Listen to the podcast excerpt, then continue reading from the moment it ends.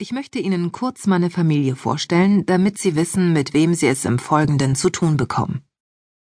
Meinen Vater Christus und meine Mutter Chrysula, die seit ihrer Geburt am Fuße des Olymp schlicht und einfach Chrissy genannt wird. Ihren Nachnamen verwendet sie am liebsten in der dritten Person, deshalb ist die Anrede für alle, die ihre Aufmerksamkeit erregen möchten, gleich, egal ob Briefträger oder Bundespräsident. Hallo Chrissy, wie geht's? Alles ist natürlich gut, egal wie schlecht es ihr in Wahrheit auch gehen mag, und zur Begrüßung schenkt sie allen ein warmes Lächeln. Gejammert wird über die griechische Tragödie erst hinter verschlossener Tür. Mein kleiner Bruder Janis kann davon ein Lied singen, genauer eine Ballade. Immerhin war er mit Anfang 30 aber doch alt genug, das Elternhaus zu verlassen und die gefährliche Welt alleine zu erkunden. Natürlich immer mit einer Tupperdose Frikadellen von Chrissy im Gepäck und einem Satz frisch gebügelter Wäsche im Kofferraum. Und dann gibt es da noch meinen großen Bruder, geboren mit einer schweren Hypothek. Wie kann man seinen Sohn nur auf den Namen Charalambos taufen, wenn man ihn nördlich von Mazedonien aufziehen will? Die Folge dessen ist der Spitzname Chari, der seit seinem ersten Besuch im Kindergarten von Harburg an ihm klebt und immer wie Harry klingt. Bis heute kann in Deutschland keiner seinen Namen richtig aussprechen, außer der Verwandtschaft. Aber das ist ja immerhin ein Personenkreis von fast 100 liebenswerten Dickköpfen, die das Erbe der griechischen Demokratie verwalten. Meistens im Schlaf, wie ich mir seit der Schuldenkrise immer wieder anhören muss.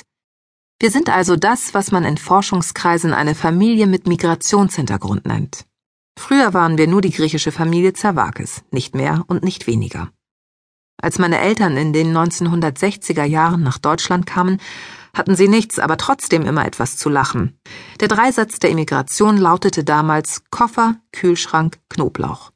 Inzwischen haben die Gastarbeiter, als die sie noch immer abgestempelt werden, den Inhalt ihrer Taschen aber immerhin in eine Schrankwand aus Eichenfurnier geräumt.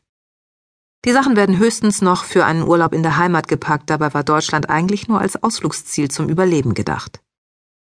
Als Wirtschaftsflüchtlinge aus dem Süden haben wir uns inzwischen auch an den Kühlschrank im Norden gewöhnt. Ein Uso im Eisfach kann an dunklen Wintertagen ja auch trösten. Und was den Knoblauch angeht, der hat sich ja nun wie Unkraut verbreitet und wird von Schubeck und Lava so selbstverständlich in den Schweinebraten gesteckt, als hätte schon vor unserer Einwanderung nichts anderes auf der Speisekarte im Wirtshaus zum Spessert gestanden. Das Essen kann aber nicht wirklich die Motivation für einen stolzen Griechen wie meinen Papa gewesen sein, nach Deutschland zu kommen. Einen Teller seiner Leibspeise Stifado gegen Erbseneintopf mit Bockwurst eintauschen? Niemals. Das in der Sonne glitzernde Wasser der Ägäis freiwillig aufzugeben für einen Strandspaziergang am Steinhuder Meer im Regen? Klingt auch nicht nach einem verlockenden Tausch. Eine Vision sieht anders aus, doch der junge Christus hatte keine andere Wahl und packte den Schwarz-Weiß-Klassiker in seinen Koffer zwei schwarze Buntfaltenhosen, zwei weiße Hemden und zwei Fotos. Das eine war ein großes Familienfoto von seiner Hochzeit in Thessaloniki. Das andere Bild war ihm eher peinlich, trotzdem versteckte er es zwischen den Unterhemden. Christus posierte darauf zusammen mit seinen besten Schulfreunden an der Strandpromenade wie die griechische Fußballnationalmannschaft nach dem Sieg in der Europameisterschaft. Dabei hatten seine Jungs gar keinen Pokal zu präsentieren, im Gegenteil. Im Spiel des Lebens waren sie irgendwie schon viel zu früh ausgeschieden und durften sich jetzt über den Titel der verlorenen Generation freuen. Letzte Ausfahrt Quakenbrück. Mit einem unguten Gefühl klappte er den Koffer zu, nachdem sein Chef Stephanos ihn eines Tages nach Hause geschickt hatte. Nichts mehr zu tun. Dabei hatte er sich eigentlich ganz gut dabei angestellt, verrostete Bleche auszuschneiden und wieder einzusetzen.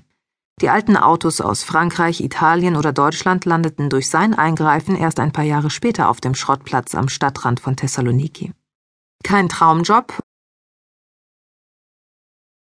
Nach Feierabend ging er in der warmen Abendsonne immer zu Fuß nach Hause. In den Olivenhainen probten die Grillen vergeblich eine neue Melodie, die sich beim genauen Zuhören nicht wirklich von der vom Vortag unterschied. Trotzdem bekam mein Papa noch Jahre später Heimweh, wenn er ein Geräusch hörte, das ihn an das ohrenbetäubende Zirpen erinnerte, beispielsweise den Fehlalarm am Haupttor der Fahrradfabrik in Quakenbrück oder später das eintönige Quietschen der aneinanderstoßenden Reifen bei Phoenix in Harburg. Bei seinem Knochenjob am Fließband war es ähnlich heiß wie im Hochsommer im griechischen Hinterland. Wenn Christus aber den üblen Geruch von verbranntem Gummi durch die Vorstellung von intensiv duftenden Kieferwäldern und Zypressen ersetzte, waren sie am Ende der Nachtschicht wieder da, die Bilder vom Feierabend in Griechenland. Katzen und Hunde huschten über die Landstraße, wenn ein vollbeladener Orangenlaster quietschend um die Ecke bog